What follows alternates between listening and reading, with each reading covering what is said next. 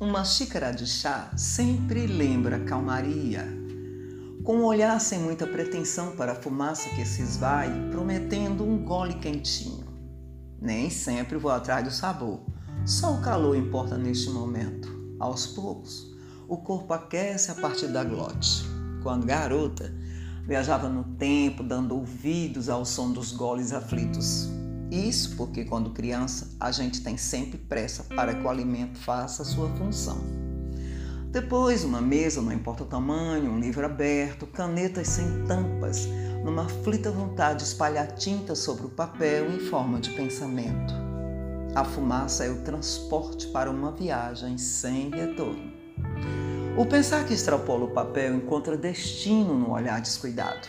Nem tudo que se deita em folhas levanta ideias. A xícara foi esquecida e o vento arrasta as folhas escritas sem piedade, que alçam voo desatinado, e o olhar fica preso à distância de que nada vale a corrida do que se foi.